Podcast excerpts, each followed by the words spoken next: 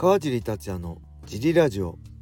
はい皆さんどうもです、えー、このラジオは茨城県つくば市並木ショッピングセンターにある初めての人のための格闘技フィットネスジムファイトボックスフィットネス代表のカジがお送りしてます。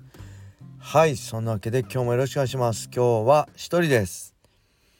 えー、早速レター行きましょう。あその前にごめんなさい。えー、10月24日のあごめんなさい10月22日の土曜日は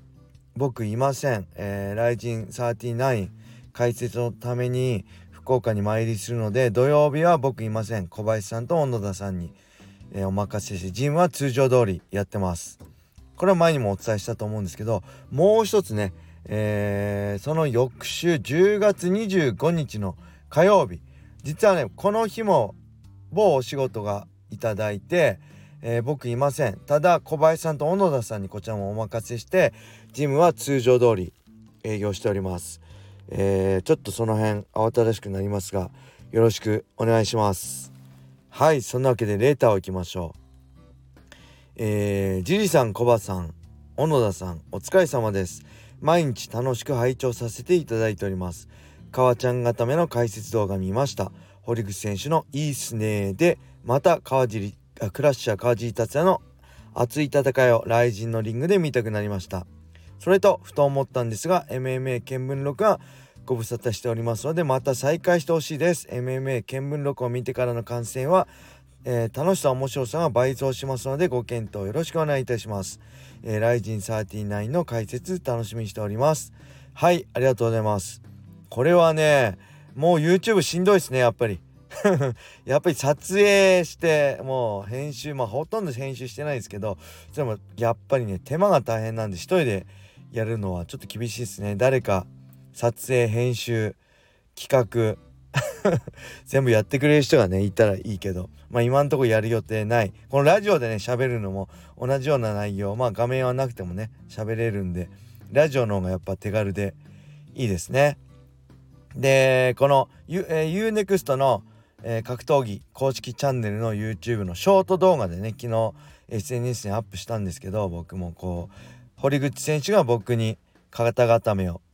ね金太郎選手にかけて肩固めをかけてで僕は堀口選手に川ちゃん固め同じ肩固めをねかける動画それぞれあるんですけど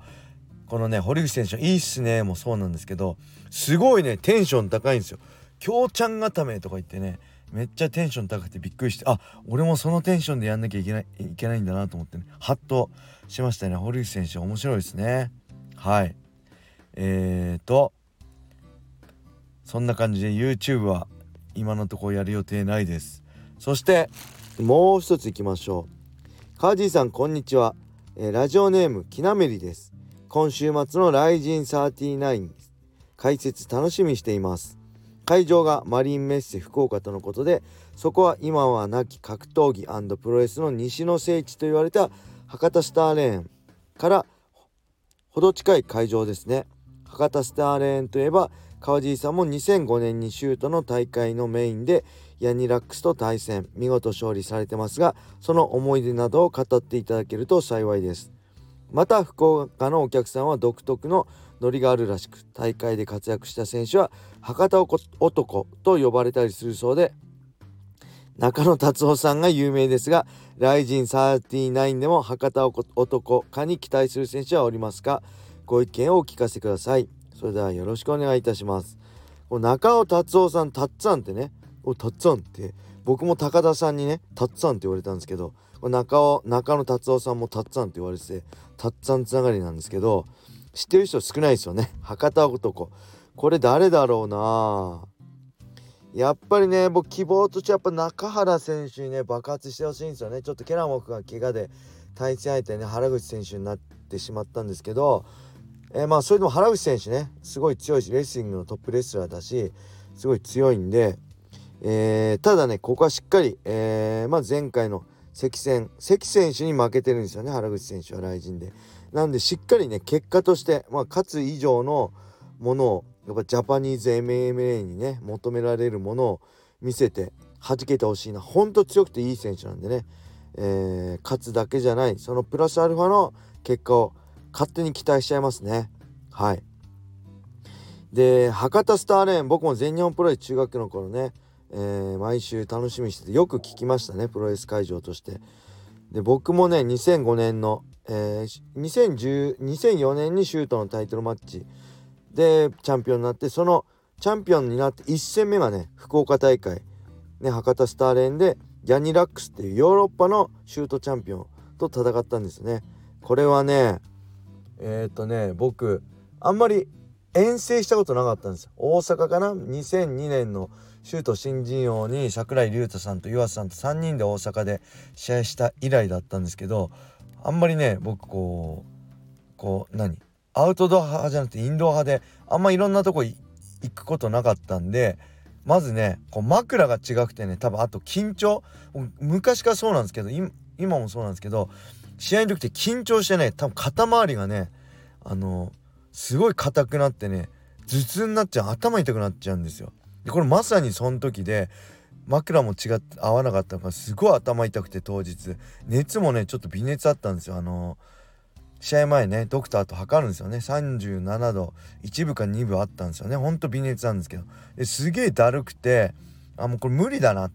あ無理って負けるなとかです。あーこれもう無理でめんどくせえなと思ってもう速攻終わらせようと思ってこれもう2ラウンドとか3ラウンドとかやってらんねえやとか思って当時ねちょうど今ってパウンドグランドでのねパンチって当たり前にあるけど当時あんままだ開発されてなかったんですヒョードルとかねその辺はすごかったですけどあんまりあのー、こう目立ってなかったんですけど武器として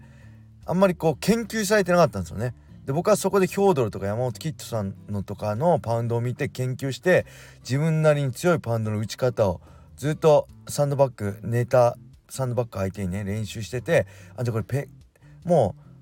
頭痛いんでスタンドでねの打撃の打ちは嫌だったんであこの組んで倒してもパウンドでポンだなと思ってもういきなり組みに行ってテイクダウンしてあのあとはパウンドでボコボコにしてあの1ラウンド以内に終わらせたっていう思い出があります。これがねえー、2ラウンドとかいったらもう結構やばかったかもしれないですね。もう短期決戦もう頭痛いしもうこれ早く終わらせなきゃと思ってね、えー、終わらせた試合ですね。でちなみにやっぱ試合終わると緊張がほぐれるのかあの楽になってその後はね、えー、もつ鍋かなとかねおあ嫁も来てたしこう応援してくれる人も来てたんで一緒に食べ行ったりしましたね。で次の日はちょっと時間あったんでセコンドの人と何ていうのあの海の中道っていうの？なんか前ちょっと調べましたよね。前も言いましたけどそのうすっごい細い一本の道路の右も左も海なんですよ。本当にこの道路だけがあってあとは砂浜なんですよね。でそこを通った時すごい綺麗でそこの公園あったのかな？海の中道公園っていうのかな？確か。でそこでなんか行って、えー、レンタルサイクル借りて自転車乗って遊んだ思い出がありますね。はい。すごいね、えー、あとラーメンも食べ行きましたね。ラ博多ラーメンも食べ行きましたね。翌日。すごい面白かったし楽しかった。思い出があります。すいません。でまあ今回も、え日曜日試合で前日入りしてえー、日曜あ土曜日解説あ土曜日前日入りして日曜日解説して月曜日に帰ってくるんで、えー、多分日曜日あの試合大会が終わった後に打ち上げ的な感じで実況陣の打ち上げがあるんじゃないかなと思ってそこで、まあ、博多のね美味しいもの食べれるのが楽しみですね。はい。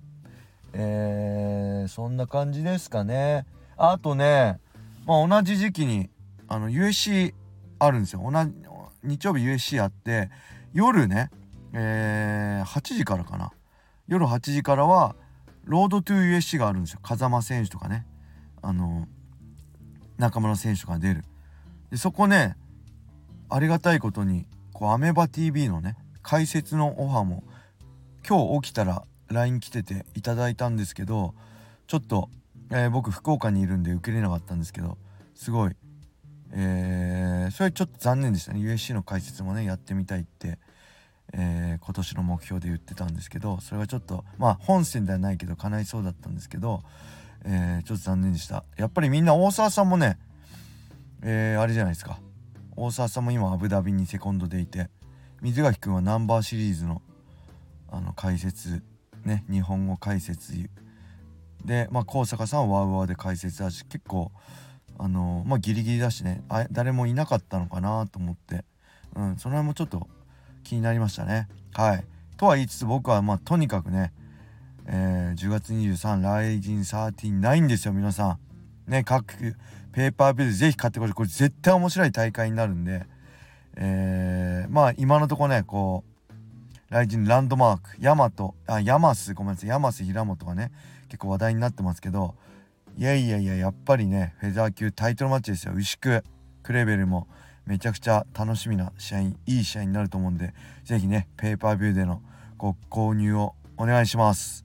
はい。それでは今日はこれで終わりにしたいと思います。皆様良い一日を。またね